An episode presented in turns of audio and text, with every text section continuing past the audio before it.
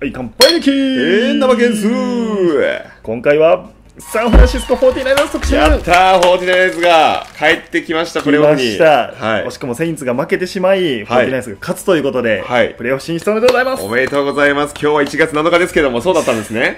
おそらく皆さんがおそらくこれを見ているということ見ていることはは、フォーティナイナーズはプレーオフ行ったんだと思います。遺言のビデオみたいな感じになってますけど も、フォーティナイナーズといえば誰ですか、藤田さん。ネイト・サットフェルドです よね。サットフェルドの。そう そうですというのもおかしいんですけども、はいまあ、我々のチャンネルが非常に愛してやまない大巨人、大巨人、サットフェルド、198センチでおなじみの。えー彼は今年はほぼ出ていないというえープレーシーズンだけでしたそれでちょっと身長縮まってきてるんですね。肩身狭い思いして、だ猫背になっシてーズンねで。変わらへんねんめっちゃね猫背になって。今シーズンを振り返ると、最初ってそもそもスターターが誰かすら分からなくてあ、そうでしたね。ランス君取って、そうそうそガロうポロがもういなくなるんじゃないかっていう。必死であの上がってきてトレイランスを取ってはい。でガロポロかランスかいどっちなんだっていうのでカイルカイル・シャナハンさんはいやそんな言う必要ないやんって言って、はいはいはいはい。ずっと謎に包んでたままだったんです社が交辞令。最終的にスターターになったのはガロポロ君ですね、ガジロポロミー・ガロポロ、49ers、結構ぎ最後までギリギリやったんですけど、はい意外とね、戦力を見てると、めちゃくちゃ高いですよね、やっぱり。そうそうですね。なんかあんなない感じですよね。直近負けたのが、まあ、タイタンズとか、はい。でまあ、あの宿敵シーホークスと出かました。フォーティナイナーズキラー。 そうそうそう結構強いチームと当たって負けているという全然可能性あると思ってま して、はい。スタッツでいくとオフェンスが10位10位。パス12位ランうん7位、おお、ランがいいですね。ランがいいんですうよ、ん。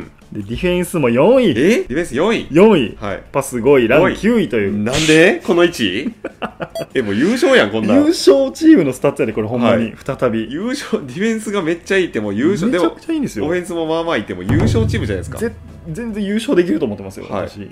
で、まあ、注目選手でいくと、ジミー・ガロポロ、はい10番のクォーターバックですね。はい。まあ、イブケレメン。もともとブレイディのもとで学んだとか言われてるんですけど、はいまあ、自分学んだのか自分で頑張ったのかわからないんですけれども、 それじゃわからないですね。今年いくと99.6。おおはいはいですはねい。ほぼいいですね100ほぼ100。で、私が好きなポイントとしては、いろんなレシーバーに投げられ出る。ました。ここが、あの、ディフェンスからしたら非常にやりづらいという。投げ分けくん。まあ、たまに怪我したりコロナになったりしてくれるんですけど、はいは するんしでてすくけれまど、すね。はい。そういう時はトレイ・ランス君があの、はい1年目ルーキーの5番のクォーターバックがカバーしてくれるという、すごいですよね。ちょっと攻め方が変わってディフェンスやりづらいというそう用意してたのと違うみたいな。全然違うことしてきますからね。で、えーその次には最強 QB のサッドフェルドも控えてるということ、まだ思いっきりプレーができるのが特徴です。めちゃくくちゃヘルシーって言われてますから、今。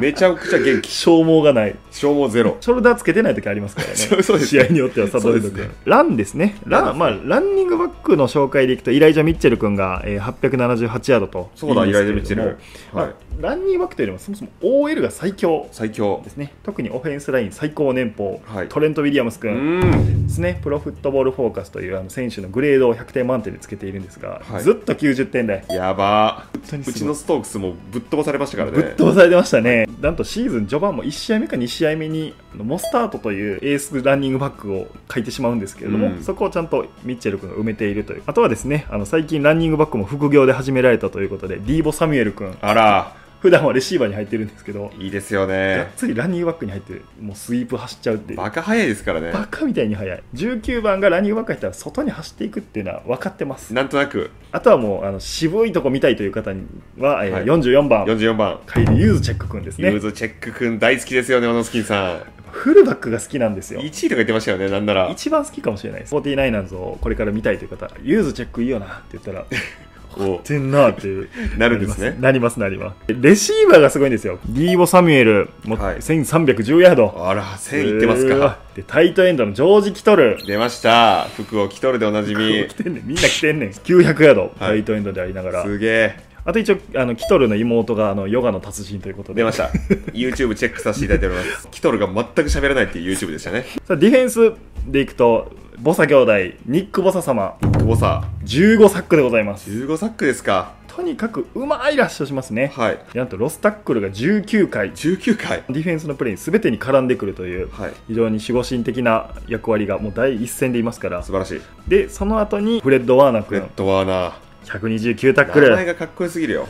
本当安心感のある存在ということではい。ここもあの渋めの方ですね、選手、うんえーちょっと気になるところで言うと、ターンオーバーの数が、えー23位ということで、はいかなり少ない、なんでディフェンスがボールを奪うというシーンがあまりないっていうのが気になうる。ーんフォーティナイズ王朝来てほしいですね。そうでですねロゴもかっこいいしかっこいいねふ服の色もかっこいいですか らねうちのソファーがフォーティナイナーズ柄です から、実家の。 そんなにソファーあるかいこれはもう楽しみですよ。そうですねありがとはい。以上、フォーティナイナーズ特集でした。うございましたチャンネル登録、高評価ボタンよろしくお願いします。シーズン中はウィークリー解説を毎週お届け。ぜひチェックしてください。